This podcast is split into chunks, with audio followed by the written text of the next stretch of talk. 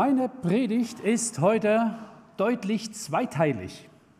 Das wird in Zukunft öfters mal sein, etwa alle 14 Tage, weil wir ein bestimmtes Projekt vorhaben. Und ihr könnt das vorn schon sehen. Ähm, in den letzten Wochen ist immer wieder mal darüber gesprochen worden. Ankern haben wir es genannt. Also ein neuerer Begriff auf eine alte Idee. Es, wir haben vor, jeweils mittwochs im Rhythmus von 14 Tagen, üblicherweise zumindest, einen Gang durch den Katechismus zu machen. So, heute ist das natürlich noch ein bisschen anders, wie das in 14 Tagen sein wird, weil ich heute einfach noch mal ein paar Worte sagen will und soll, ähm, was das überhaupt ist, dass wir einfach eine Vorstellung haben, was machen wir, was haben wir vor und ich habe durchaus auch das Ziel, Appetit zu entwickeln auf die Mittwochabende, die wir miteinander vorhaben. Also wir fangen mal ganz schlicht an. Was ist denn das, ein Katechismus? Es ist ein Begriff, ein Wort, das kommt ein bisschen abgewandelt aus dem Griechischen und zwar im Neuen Testament. Ich habe hier mal einen Vers hergeschrieben äh, aus dem Galaterbrief. Dort, äh, wenn wir eine griechische Bibel hätten, dort würden wir nämlich sozusagen das Wort äh, Katechismus in seinem Stamm vorfinden. Also Galater 6, Vers 6, ich lese einfach mal vor. Wer im Wort unterwiesen wird, gebe aber dem Unterweisenden an allen Gütern Anteil.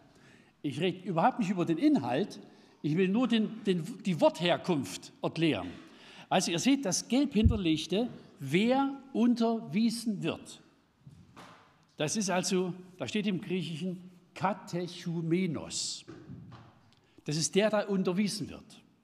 Und der, der unterweist, ist der Katechet. Also ein Katechismus ist ein Lernprogramm.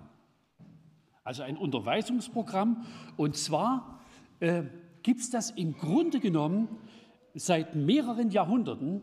War also dann in der Zeit nach der Reformation ist das richtig aufgeblüht, gab es auch im katholischen Kontext schon und hat etwa folgenden Schwerpunkt. Es, alle wesentlichen Glaubensinhalte sind in einer ganz leicht behaltbaren Form äh, zusammengestellt.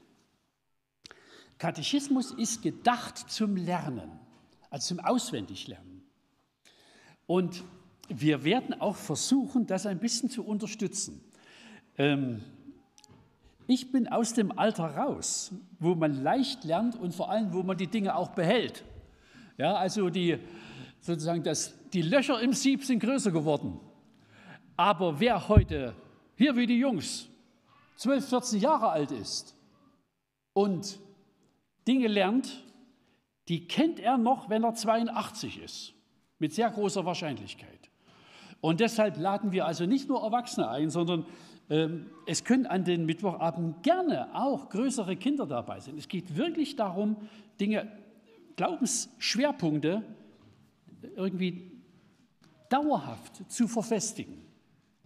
Also ist durchaus auch für Kinder gedacht. Und äh, um das leicht zu machen, besteht ein Katechismus immer aus sozusagen Paaren, die zusammengehören. Also immer eine Frage und eine Antwort. Das heißt, wir werden das heute schon mal ein kleines bisschen üben. In wenigen Minuten werden wir eine Frage ansehen, die wir am Mittwoch genauer angucken. Wir werden die auch mal gemeinsam sprechen und dann auch die Antwort mal gemeinsam sagen. Ähm, man könnte natürlich immer überlegen bei jeder Frage, was würde ich denn darauf antworten? Aber das machen wir heute nicht. Wir werden das sowas werden wir dann eher Mittwochabend machen, dass wir also wirklich so ein bisschen eine Arbeitsphase haben. Und das, was wir machen wollen, ist, das nennt sich New City Katechismus. Also er kommt äh, von Timothy Keller, aber ist schon länger auch im deutschen Sprachgebrauch unterwegs. Er ist im Grunde genommen einfach ein kleines bisschen aufgefrischt äh, was alte Katechismen äh, beinhalten. Der bekannteste in Deutschland ist der Heidelberger Katechismus, also ein, ein fast ein Standardwerk. aber ist in unserer Gemeindetradition eher nicht äh, beheimatet. Der ähm, New City Katechismus hat 52 Fragen. Also das ganze, sag mal, die wesentlichen Glaubensinhalte sind auf 52 Fragen verdichtet. Und wenn man die gemacht hat, hat man allerhand im Kopf. Und der Heidelberger Katechismus ist deutlich länger. Das ist, ähm, ja, also hat deutlich über 100 äh, Fragen. Aber der, dieser Katechismus, den könnte man in 52 Wochen machen. Wir machen es so, wir haben so geplant, dass wir das auf sechs Perioden verteilen. Also wir wollen im Frühjahr, dieses Jahr, so Frühjahr bis, also Spätwinter bis Frühsommer, äh, so ungefähr zwölf Mittwoche machen im 14-Tages-Rhythmus. Im Herbst wieder so ein Zyklus. Und kann man sich ja ausrechnen, 6 mal 12, da ist man bei 48. Also das heißt, wir brauchen drei Jahre, um durchzukommen. Also wir werden in den nächsten drei Jahren, wenn das der Herr so schenkt, dass sich das bewährt, jeweils im, im, in der ersten Jahreshälfte und in der zweiten Jahreshälfte 12, 13 Mittwochabende haben im 14-Tages-Rhythmus, wo wir uns mit dieser Frage befassen. Und es gibt im Grunde genommen drei große Themen, ja, die, die werden wir so nacheinander abarbeiten. Die Startfrage, die liegt ein bisschen außerhalb dieser Themen, aber äh, gucken wir uns dann gleich nach an. Aber dann geht es darum, das erste große Paket ist Gott, Schöpfung, Sündenfall und Gesetz. Also was Gott gegeben hat. Das zweite große, der zweite große Hauptteil Christus, Erlösung und Gnade. Ja, und dann geht es um das Leben, Gottes Geist, Wiederherstellung und Wachstum in der Gnade. Das sind die drei großen Pakete, über die wir nachdenken wollen. So, nun kann man ja die Frage stellen, äh, mit, mit welchen Hilfsmitteln arbeiten wir? Ich habe das mal so unter dieser Überschrift hier geschrieben, Unterstützung. Also es gibt ganz unterschiedliche Varianten, wie man das machen kann.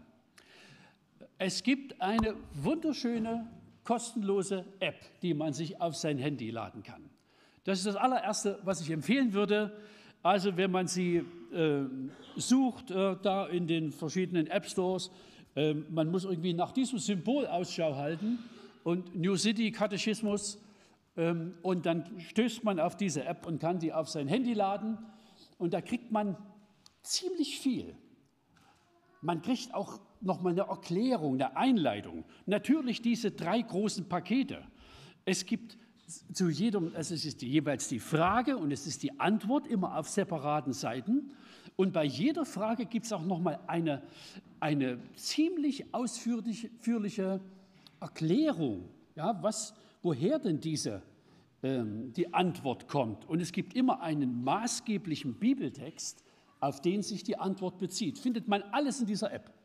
Also wer irgendein Handy hat und ein bisschen damit hantieren kann, der mag sich diese App mal draufladen oder seine Kinder oder irgendwen fragen, wenn man das irgendwie nicht auf die Reihe kriegt. Das ist jedenfalls eine, ein überschaubares Problem. Eine zweite Variante ist, man kann sich das Buch kaufen. Es gibt also einen vorne der Bücherstube, weiß nicht, ob es da ist, vermutlich schon, genau, äh, den New City Katechismus. Wer also lieber analog unterwegs ist als digital, dem kann auch geholfen werden. Also es gibt dieses, äh, diesen Katechismus in gedruckter Form. Man findet ihn dort, das ist nicht ganz so ausführlich wie, ähm, die, wie die digitale Version, aber es ist auch das Wesentliche drin.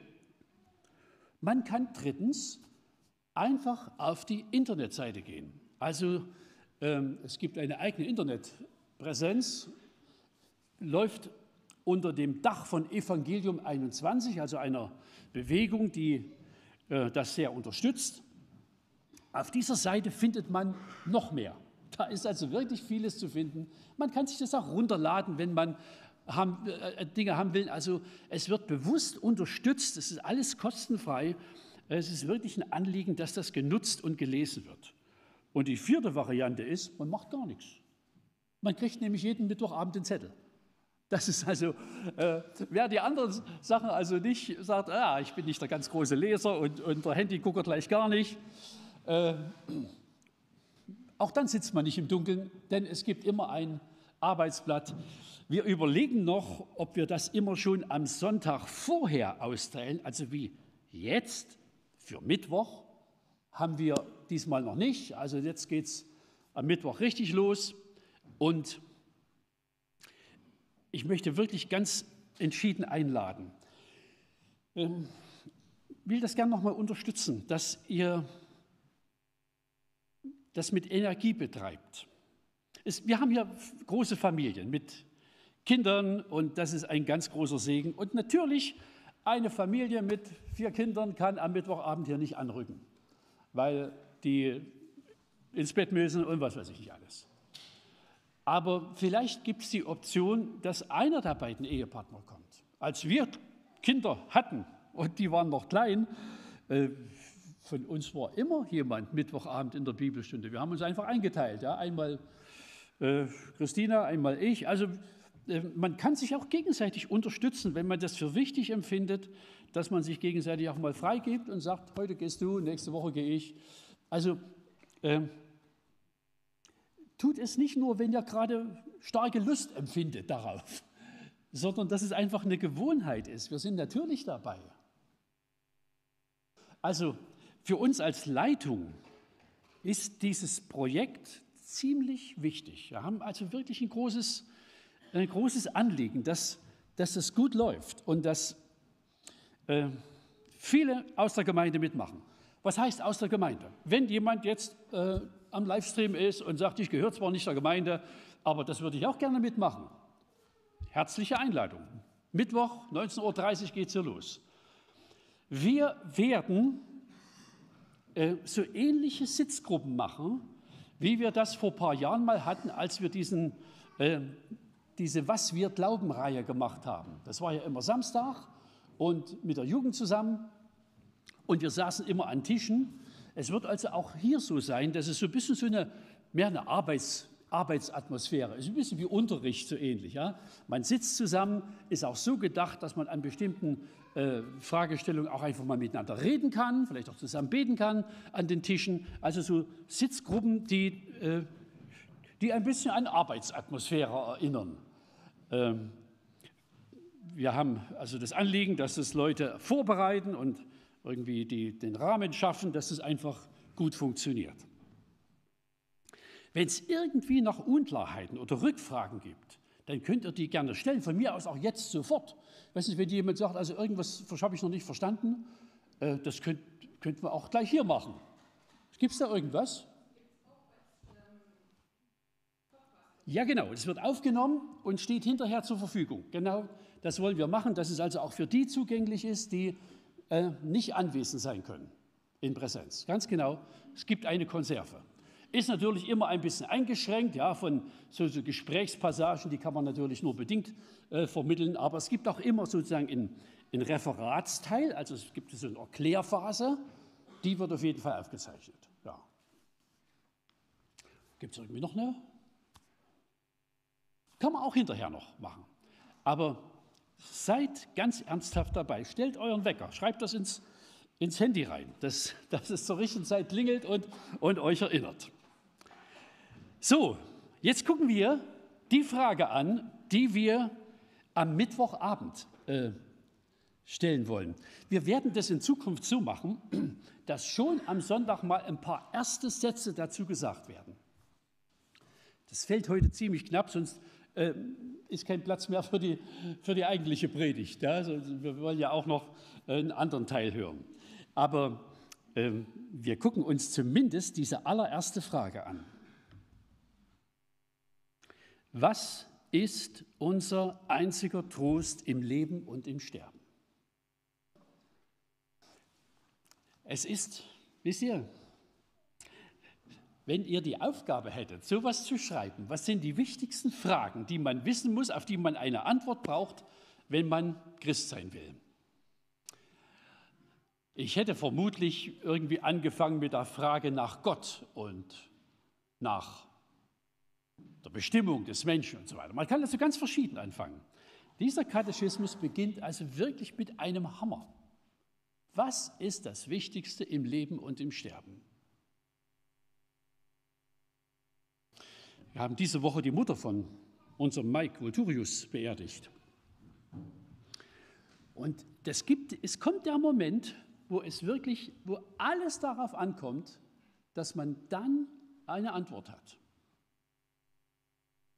Da sind alle anderen Sachen, ja, das, was man im Leben geleistet hat, die Titel, darüber redet man am Grab schon nochmal. Ja, das ist also schon auch, es ist ja eine Lebensgeschichte. Aber das, was wirklich Bedeutung hat, ist, was man auf diese Frage von der Antwort hat. Und wir gucken mal ganz kurz diese Antwort an. Die ist, dass wir nicht uns selbst gehören, sondern mit Leib und Seele im Leben und im Sterben unserem Gott und unserem Erlöser Jesus Christus. Also das ist ein so schöner Anfang, dass wir nicht uns selbst gehören, sondern einem anderen. Der uns hält, der unser Leben lenkt, auch in dem Moment, wo wir gar nichts mehr machen können. Ja? Also es ist ja oft genug schon vor dem Sterben ist ein Mensch überhaupt nicht mehr fähig, irgendwas zu regeln. Und im Tod gleich gar nicht. Und es steht fest, wer Christus im Leben hatte, der hat ihn auch im Sterben. Dass wir nicht uns selbst gehören, sondern mit Leib und Seele im Leben und Sterben unserem Gott und unserem Erlöser Jesus Christus. Wir machen jetzt Folgendes. Ich gehe nochmal zurück. Und wir lesen mal gemeinsam diese erste Frage. Ist ja, also, ähm, ist ja wirklich so gedacht, ja, dass man das wiederholt, bis man es behält und auch ohne Vorlage wiedergeben kann. Wir werden auch noch mal bei Gelegenheit noch ein bisschen was sozusagen zum, äh, zum Wiederholungsraster, zum, zum, zum, zur Lernstruktur ähm, sagen. Einfach, dass man das Behalten fördert. Und wir sind hier zum Teil jedenfalls in einer Altersgruppe, die, die merkt sich nicht mehr ganz so leicht. Da muss man also noch eine Kohle nachlegen. Und das ist das Privileg derer, die zum größeren Teil hier von mir aus gesehen rechts sitzen, dass sie, dass sie lernen und behalten und es geht alles ganz leicht. Und sie wissen gar nicht, warum sie es behalten, aber es geht einfach. Die wollen es nicht mal richtig, die behalten auch Unsinn ziemlich gut. Und das funktioniert ganz sicher. Und das wollen wir also, diese Fähigkeit, die wollen wir mit guten Dingen füllen. So, wir lesen mal gemeinsam. Ich lese das mit und äh, einfach langsam und bedacht. Also ich lade euch ein, mit mir zu lesen. Was ist unser einziger Trost im Leben und im Sterben? Geht weiter. Dass wir nicht uns selbst gehören, sondern mit Leib und Seele im Leben und im Sterben unserem Gott und unserem Erlöser Jesus Christus. Wer also diese, die App hat oder auf der Internetseite guckt, ich weiß nicht, ob es auch im Buch steht, eine ganz nette Episode drin, dass äh, ein, also irgendjemand von den Verfassern hier, von den Leuten, die das, die das auch publiziert haben, äh, dass äh, ein Kind von ihnen von einem Babysitter betreut worden ist. Und er guckt zum Fenster raus und der Babysitter fragt, was, über was denkst du denn gerade nach? Und er sagt Kleine, über Gott. Und was denkst du denn dann? Dann zitiert er, was nicht wie alt er war, drei Jahre oder was, dann zitiert er diesen Satz, den er gehört hat. Er hat es vermutlich noch gar nicht richtig verstanden. Aber er hat es einfach mitgelernt am Tisch, wenn die Familie über diesen, sozusagen den Satz wiederholt hat. Und die Babysitterin, die war völlig von, von den Socken, dass der Kleine mit solchen klugen theologischen Sätzen daherkommt. Äh, hat gedacht, das ist irgendein Wunderkind, aber er hat einfach zugehört, wie die Großen diesen Satz wiederholen. Und insofern wollen wir dazu ganz herzlich einladen. Ähm, ja, lass dein Herz ankern. Also das Arbeitsblatt gibt es, ja. Wollen versuchen, die Fragen und Antworten auswendig zu lernen. Mittwochabend geht's los, 19.30 Uhr. Und notfalls den Podcast hören, aber ich muss sagen, das ist immer zweite Wahl. Wer da sein kann, Präsenz hat immer irgendwie einen besonderen Bonus. So, das ist mein erster Teil. Und in den kommenden Wochen, also so im Zwei-Wochen-Rhythmus, an den Sonntagen immer, wo wir kein Abendmahl haben, wird eben die, sozusagen die Verkündigung zweiteilig sein. Ja, es gibt irgendwie eine, eine Predigt und es gibt so ein bisschen einen Einladungspart, der für den Mittwoch vorbereiten soll, ein bisschen anwärmen soll, Appetit machen soll, am Mittwoch dabei zu sein. So, wir singen zwischendrin ein Lied zum Luftholen und zum Umschalten und dann mache ich weiter.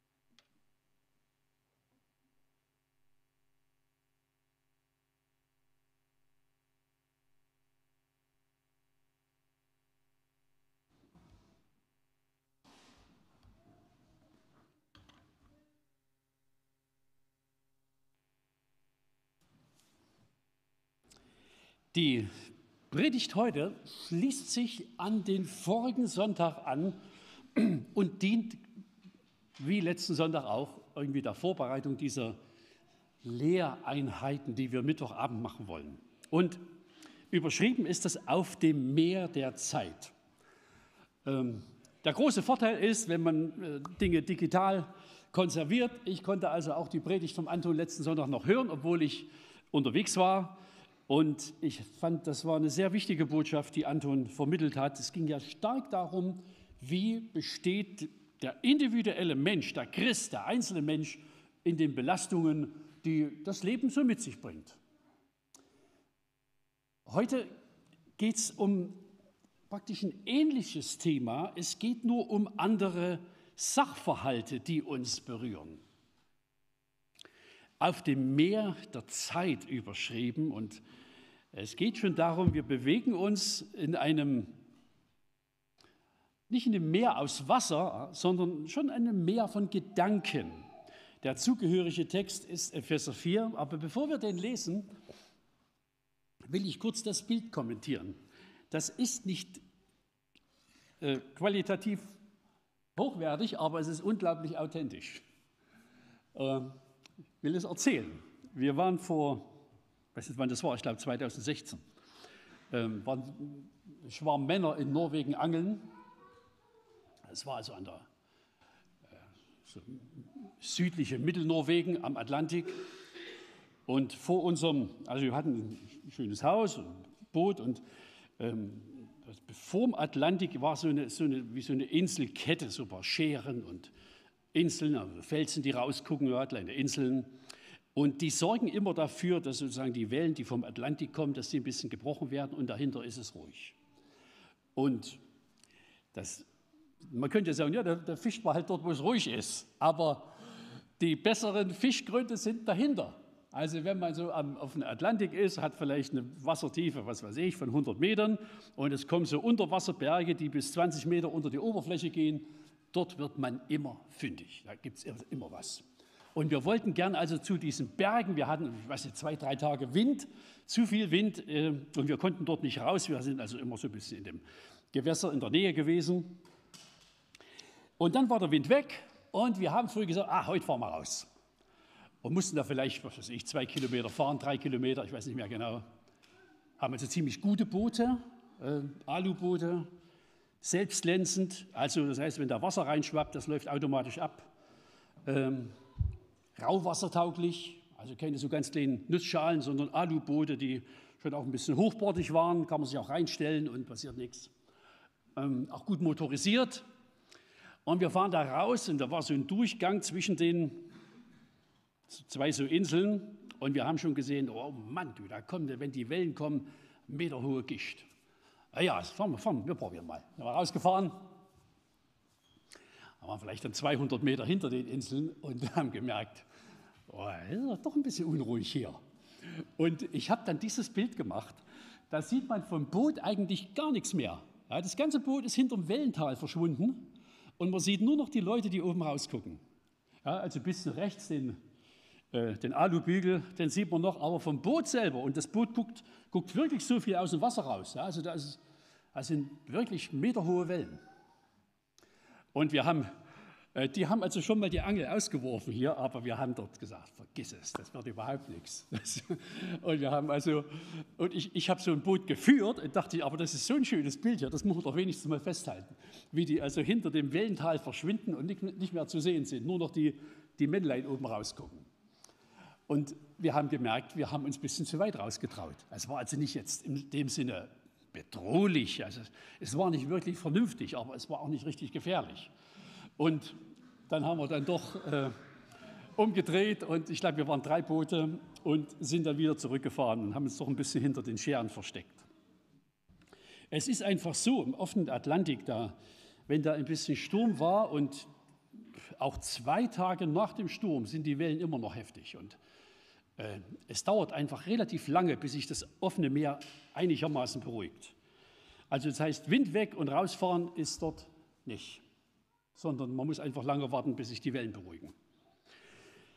Auf dem Meer der Zeit. Wir bewegen uns schon auch mit unserem Glauben in einer Umgebung, da geht manchmal ein bisschen Wind. Ja, da gibt es Berge und Tal, Täler, also manchmal kann man ein bisschen versinken in so einem Wellental.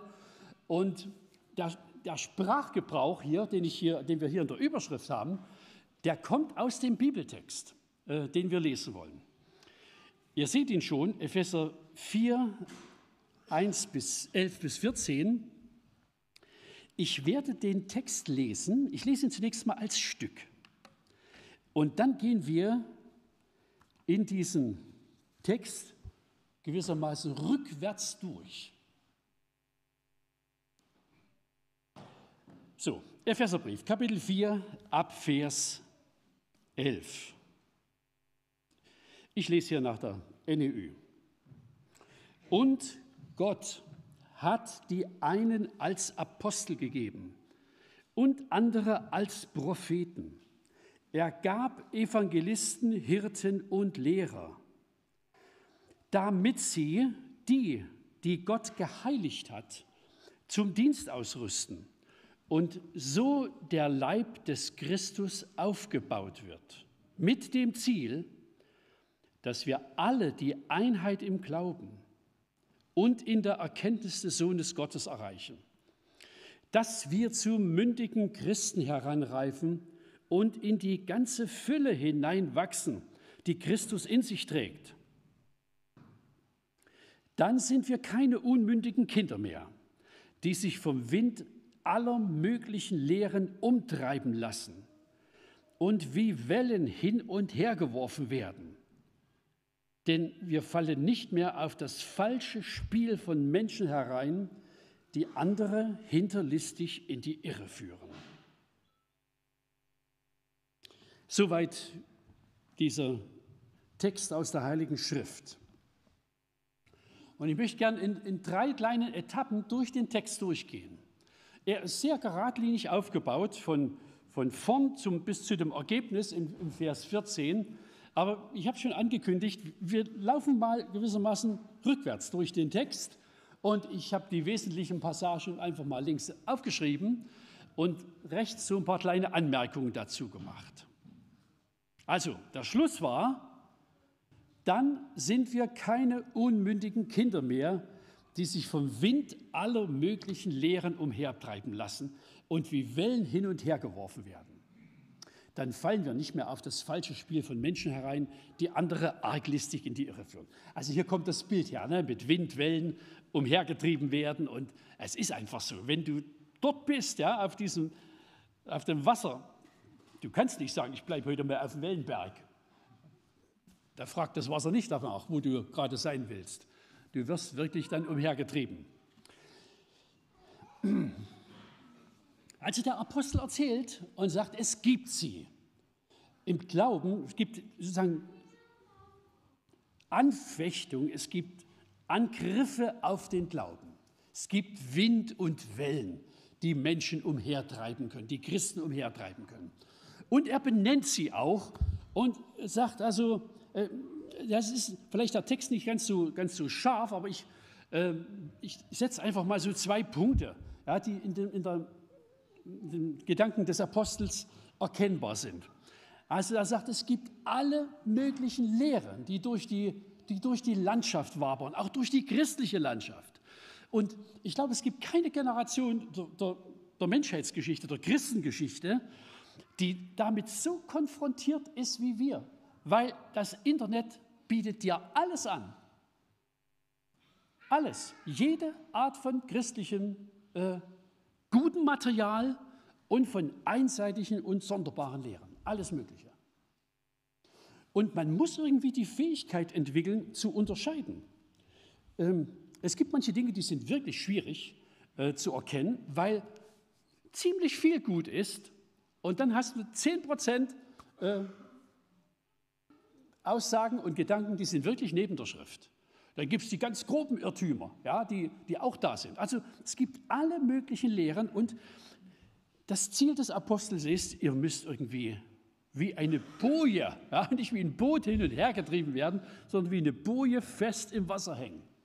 Und die nicht also permanent hin und her geworfen wird.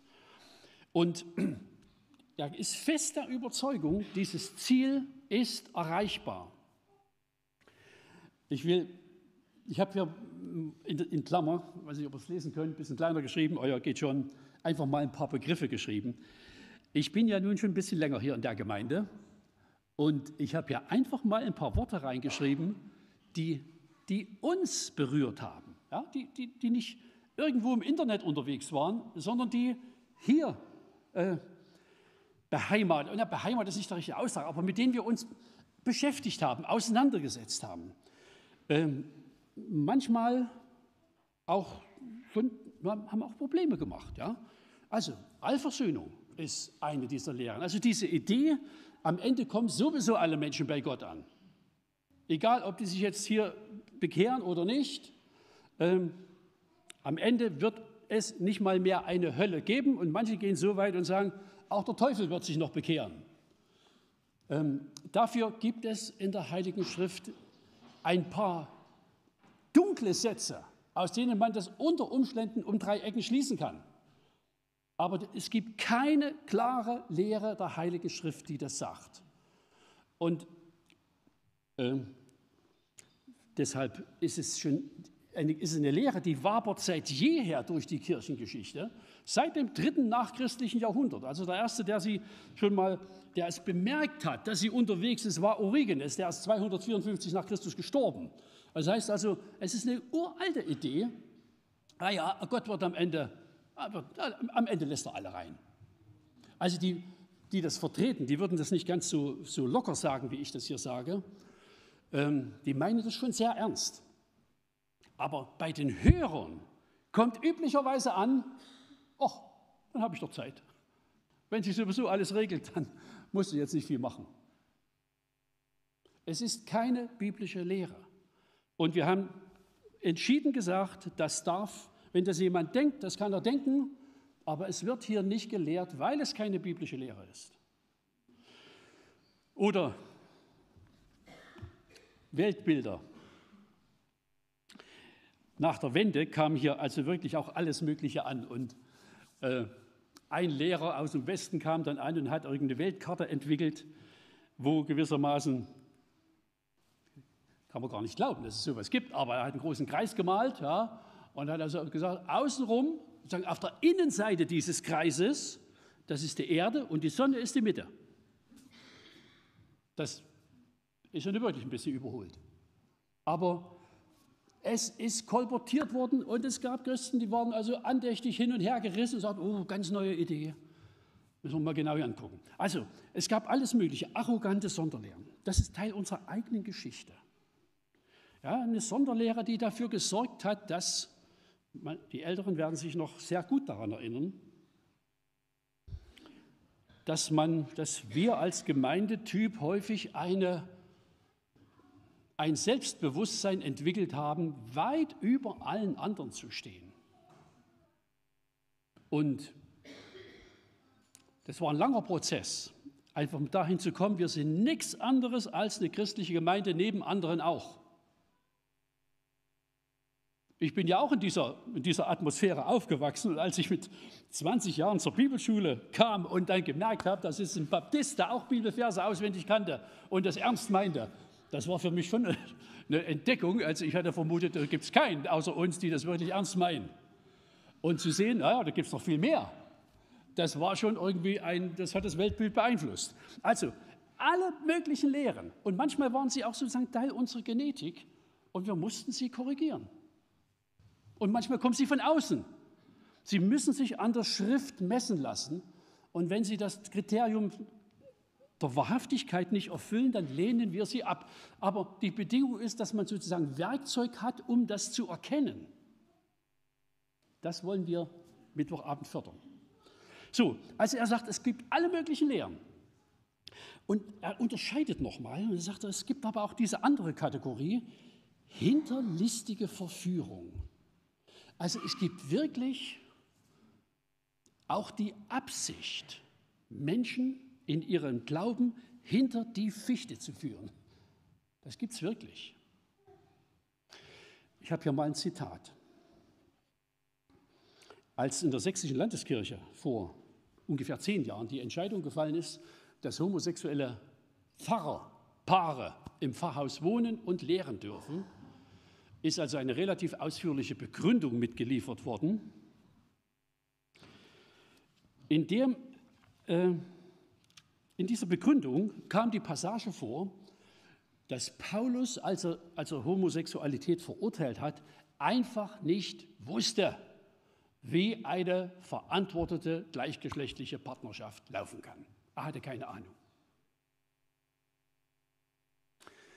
Versteht ihr? Natürlich hat Paulus nicht alles gewusst. Aber er war ein Mann, den Gottes Geist inspiriert hat. Und wisst ihr, das ist zunächst mal eine Erklärung, die da schriftlich abgefasst worden ist. Aber sie enthält viel mehr als eine Rechtfertigung für eine bestimmte Praxis. Denn falls es stimmt, dass Paulus sich an der einen Stelle geirrt hat, an welcher hat er sich denn nicht geirrt? Was kann man denn überhaupt ernst nehmen? Sollte man ihn überhaupt ernst nehmen? Das ist arglistige Täuschung. Das ist nicht bloß eine Rechtfertigung für eine in der Bibel verurteilte Praxis, es ist eine Schadenswirkung, die über die eine Geschichte hinausgeht. Das ist nicht mehr bloß eine falsche Lehre, das ist ein implantierter Irrtum, mit Absicht implantierter Irrtum. Und deshalb kann Paulus auch sagen, es gibt auch diese Kategorie, es gibt hinterlistige Verführung, die will nichts Gutes. Die will vielleicht, es gab es in der Geschichte schon auch immer, den Glauben, den christlichen Glauben sozusagen äh, bisschen die, die, die, die Hindernisse rausnehmen, ja? irgendwie volkstümlich machen, leicht zugänglich, die Schwelle niedrig setzen. Aber wenn man dabei sozusagen die Substanz des Glaubens verrät, hat man überhaupt nichts gewonnen. Deshalb müssen wir die Grenzen an bestimmten Stellen Grenzen ziehen und sagen, das ist ein Irrtum. Und das ist Betrug an denen, die es glauben. So, das sieht also Paulus. Und er sagt, das ist, ähm, das gehört zur Lebenswirklichkeit der christlichen Kirche durch die ganze Geschichte hindurch. Übrigens, die ersten groben Irrtümer kann man schon in der Bibel lesen. Da argumentiert Paulus und sagt, wie sagen einige euch unter euch, dass die Entrückung schon geschehen sei? Also gibt es Leute, die sind damals schon rumgesagt, so, oh, Jesus ist wiedergekommen und die haben es verpasst. Und Paulus muss auftreten und sagen, ihr lieben Leute, was ist das für ein Blödsinn, den er hier erzählt? Also das ist überhaupt nichts Neues. Es ist so alt wie die christliche Kirche. Und es war immer Wachsamkeit erforderlich. Die großen, großen Kirchenlehrer, von denen wir heute noch reden, waren üblicherweise Verteidiger. Ja, die haben sozusagen gegen den Irrtum gestritten. Es waren Apologeten. Deshalb reden wir heute von ihnen.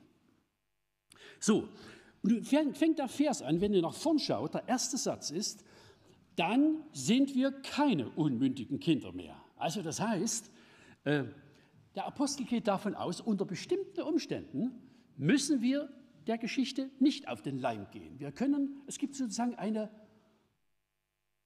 eine Impfung, die wirklich eine ist, die ausreicht, die also wirklich vor dem Schaden äh, schützt. Und jetzt gucken wir einen Vers rückwärts und schauen uns an, was er dazu zu sagen hat. Ich lese nochmal diese beiden Verse, 12 und 13. Ihr seht sie vorne an der Wand. Und es ist auch schon ein bisschen eine Markierung, wo ich äh, hin will. Und die Frage ist, wie werden denn Christen, also es geht wirklich, schaut mal, muss ich noch mal kurz dahinter gucken, damit die, die Gott geheiligt hat. Also angesprochen sind die, die irgendwie angefangen haben, an Jesus zu glauben. Mit denen soll dieser Prozess laufen.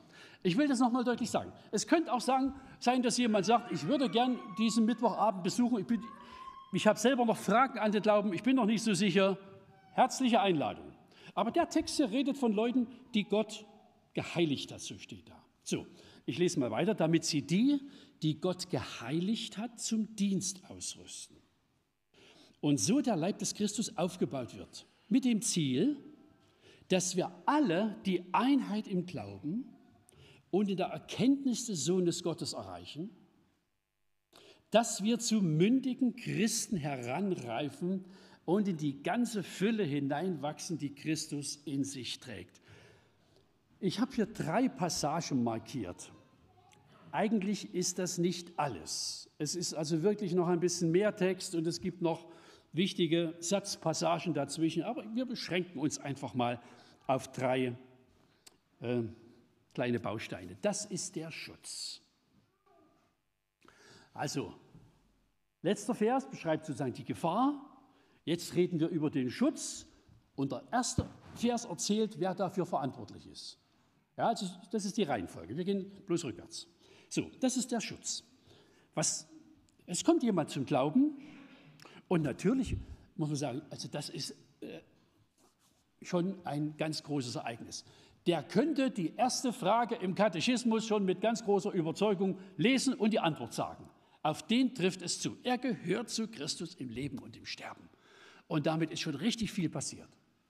Aber die, die an der Stelle sind, die sind wirklich so was wie Kinder im Glauben. Die sind zwar erwachsen, aber sie sind, sie wirken erwachsen. Sie sind auch biologisch erwachsen, aber im Glauben sind sie irgendwie noch ein bisschen in der Anfangsphase.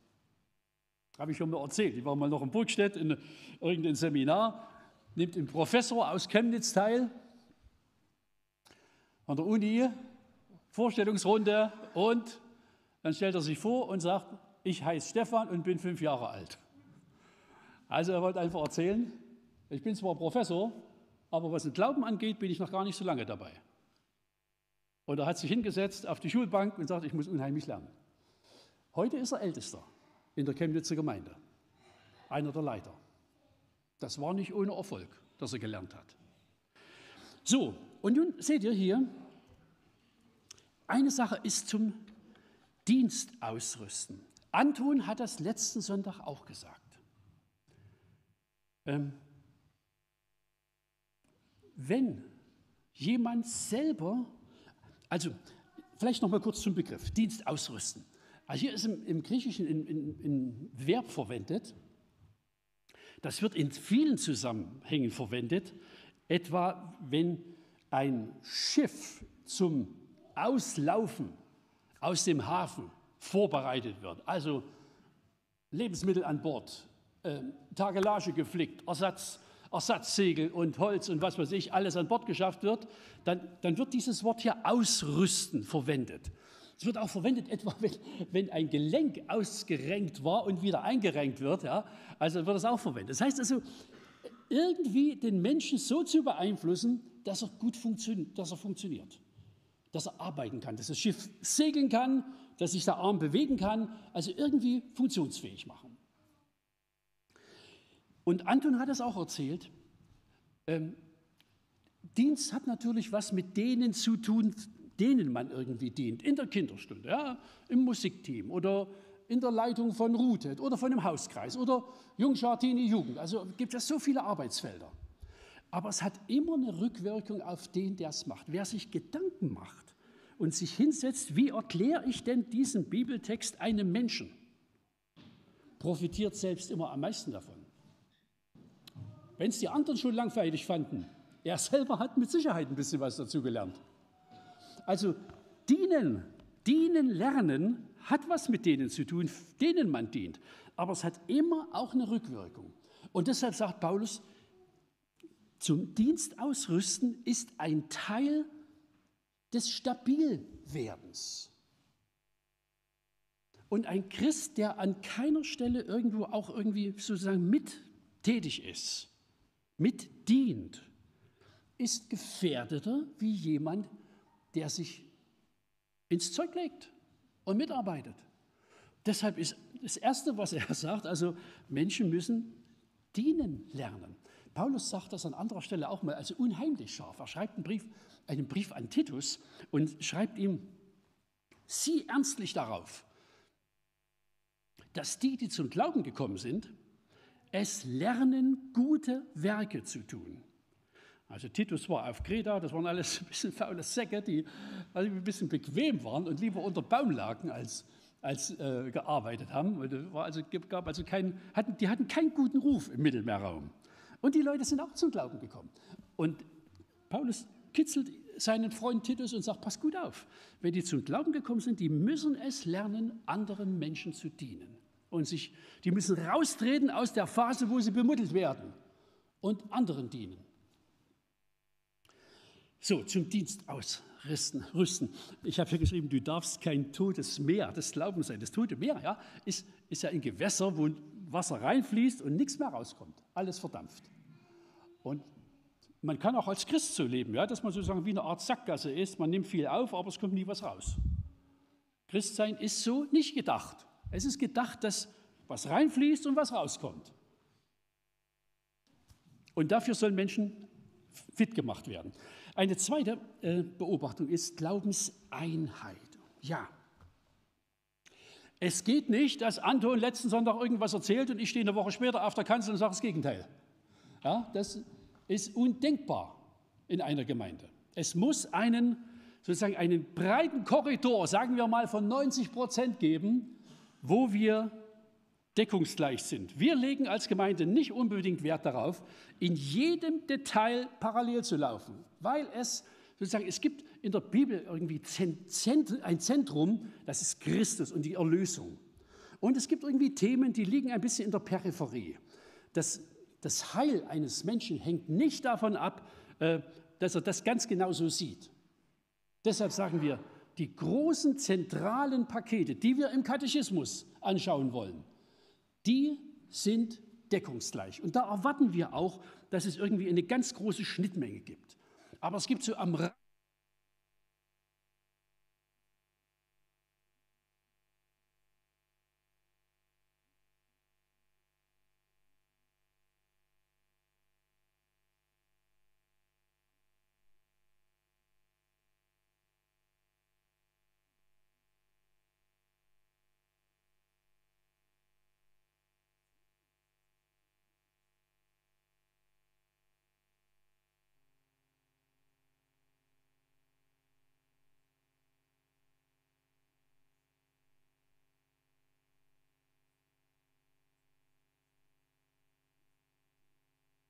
zur wesentlichen Freiheit, über allem aber die Liebe. Ich bin gelegentlich in einer Gemeinde, in der die Leitung relativ viel Wert darauf legt, 100% Deckungsgleichheit zu finden. Es ist eine mühsame Angelegenheit. Sie, ver, sie verplempern unglaublich viel Zeit im Abgleich von Detailfragen, wo ich sage, liebe Leute, lasst den Senf Kümmert euch um die zentralen Dinge, dass Menschen zu Christus finden. Und das hier hinten, das, da fragen wir den Herrn, wenn wir ihn treffen. Und lass uns das mal erzählen, wie das ist. Also, man muss nicht an jedem I-Punkt kämpfen. Ja, wir haben gar nicht genug Zeit dafür. Aber in den großen Dingen braucht es Übereinstimmung. Und natürlich Ziel mündige Christen. Mündig, das kann man natürlich sehr unterschiedlich füllen. Das wichtige Wissen, ah, muss man natürlich groß schreiben. Und wissen, wo es steht. Ihr lieben Geschwister, Katechismus, eine Frage, eine Antwort, eine Bibelstelle. Das heißt, bei jeder Frage werde ich auch auf einen Text verwiesen, aus dem die Geschichte kommt. Und jede Glaubenslehre, die wir vertreten, muss an wenigstens einer Stelle mit unzweideutigen Worten beschrieben sein. Deshalb haben wir zum Beispiel die Allversöhnungslehre abgelehnt. Ja? Aus irgendwelchen Sätzen um vier Ecken könnte ich sie schließen. Aber sie steht nirgends mit klaren, eindeutigen Worten. Deshalb sagen wir, es ist keine biblische Lehre. Eine biblische Lehre muss sich mit klaren Worten aus dem Text der Heiligen Schrift, Schrift erschließen lassen. Und Mündigkeit heißt, ich weiß es, ich weiß manches und ich weiß, wo ich hingucke, wenn mir es jetzt gleich, nicht gleich einfällt. Ja, das, ist, äh, das eine ist nicht schlechter wie das andere. Aber wenn ich es nicht weiß und auch nicht weiß, wo ich hingucke, dann bin ich nicht mündig. Leuchtet das ein? Ja, ne? So, und der letzte Punkt. Das ist der erste Vers, den wir lasen, Vers 11. Ich habe ihn nochmal, und da hat die einen als Apostel gegeben, andere als Propheten. Er gab Evangelisten, Hirten und Lehrer. Und ich habe mir geschrieben, das sind Gottes Helfer. Also Gott hat, das ist sehr schön beschrieben, Gott hat Apostel gegeben, Propheten, er gab Evangelisten, Hirten und Lehrer. So, die fallen natürlich nicht vom Himmel. Ja? Es geht nicht ab und zu in Kirchberg der Himmel auf und irgendwer kommt gefallen, sondern Hirten, Evangelisten und Lehrer entstehen, wenn sich Leute regelmäßig an den Tisch setzen, wo es erzählt wird, was Gottes Wort lehrt. Eine Gemeinde kann die besten Hirten, Evangelisten und Lehrer haben, wenn man ihnen nicht zuhört, werden keine entstehen, keine neuen. Aber wenn wir beobachten, ja, dass äh, junge Leute anfangen, andere zu lehren, parallel fleißig lernen, dann ist die Hoffnung sehr berechtigt, dass wir auch in 10 Jahren und 20 Jahren gute Hirten und Lehrer haben.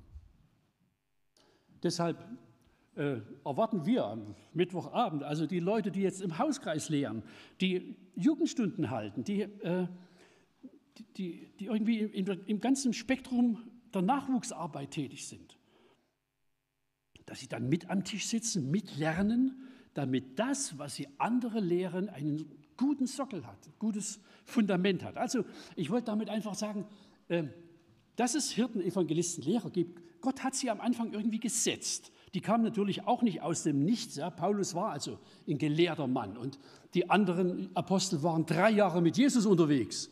Das war auch Bibelschule äh, ohne Ende. Und die, die, wussten, was sie erzählt haben. So, und ich habe hier einfach mal noch so ein paar Impulse gesetzt. Ja. Dort sein, wo sie lehren. Deshalb laden wir auch ziemlich zäh ein und sagen, wir, wir brauchen kontinuierlich gutes Futter. Sonntag, in der Andacht zu Hause, mit der Bibel lese und auch bei so einem systematischen Lehrkonzept, wie wir es jetzt angedacht haben. Und ich habe hier noch geschrieben, also Werkzeuge bedienen lernen. Ne? Also, dass man äh, sozusagen die, die Dinge, die, die man verwenden kann, also wie einen Katechismus, wie eine Glaubenslehre, irgendwie ein, ein, ein systematisches, äh, eine systematische Lehreinheit, dass man, das, dass man irgendwie damit umgehen lernt, dass man sicher wird und auch selbst lernen wollen. Manfred Scheller, von dem ich ja, als Schüler wirklich viel profitiert habe und der ein gelehrter Mann war, hat uns eingetrichtert, hat gesagt, Gott bewahre uns vor Lehren, Lehrern, die meinen, nicht mehr lernen zu müssen. Und ähm, ein wichtiger Satz. Wir sind, Anton und ich, wir sind schon öfters auch auf der Kanzel und lehren andere und dann sitzen wir auch wieder dort und hören zu, was andere erzählen. Wir brauchen es. Wir bleiben Schüler. Wir bleiben Schüler in der Nachfolge Jesu. Und wir wollen das hören und lernen. Aber das, es gehört sozusagen zu Gottes Konzept, dass er sich bestimmter Menschen bedient, durch die er das ausrichten will. Gott wird am Mittwoch nicht selber auf der Kanzel stehen. Das verweigert er. Aber er hat Leute beauftragt, das zu machen. Und das wollen wir einfach auch hören und ernst nehmen und wenn irgendes geht, dabei sein. Auf dem Meer der Zeit heißt die Überschrift heute. Es ist ein bisschen unruhig in unserer Zeit, auch biblisch-theologisch unruhig.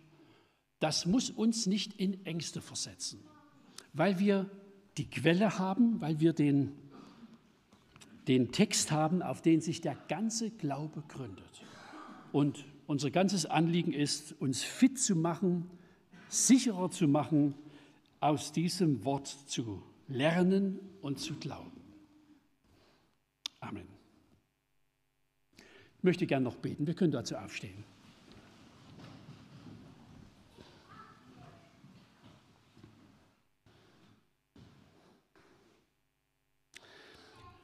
Unser Vater im Himmel, wir glauben wirklich, dass es nicht an dir liegt, wenn sich Menschen im Glauben verfahren.